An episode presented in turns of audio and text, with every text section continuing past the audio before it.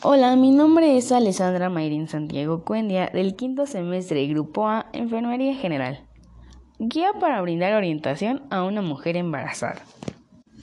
Primero, ¿qué es el embarazo? Es un periodo que transcurre entre la concepción, fecundación de un óvulo por un espermatozoide y el parto. Durante este periodo, el óvulo fecundado se desarrolla en el útero. En condiciones normales, el embarazo tiene una duración aproximada de 280 días, o bien 40 semanas, contando desde el primer día de la última menstruación. Se considera que el momento óptimo para el nacimiento es después de la semana 38 y antes de la semana 42.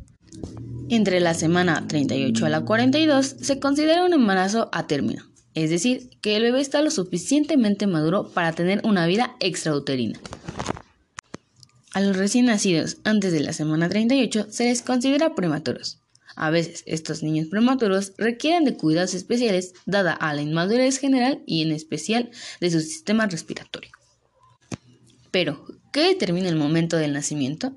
Aún no se han comprendido completamente los mecanismos biológicos que desencadenan el parto, pero sí se sabe que la coordinación entre el bebé y el organismo materno es fundamental.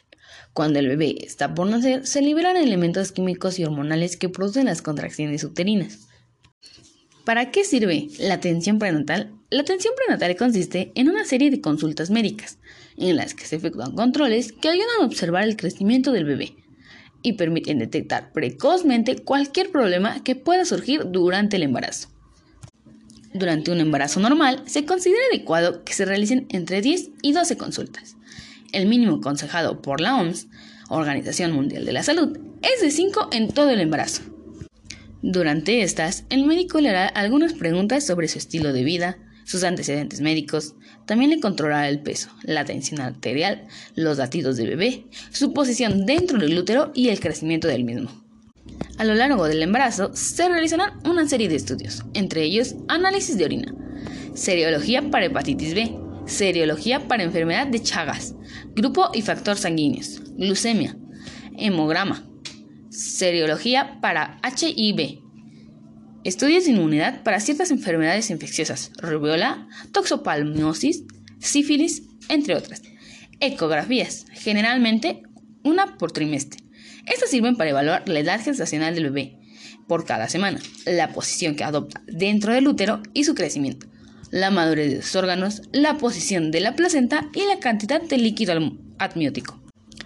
Se le indicarán la aplicación de vacunas durante su embarazo, una o dos dosis de antitetánica. Eso dependerá de la existencia de vacunación previa, que previene el tétanos neonatal, y la vacuna antigripal cuando corresponda.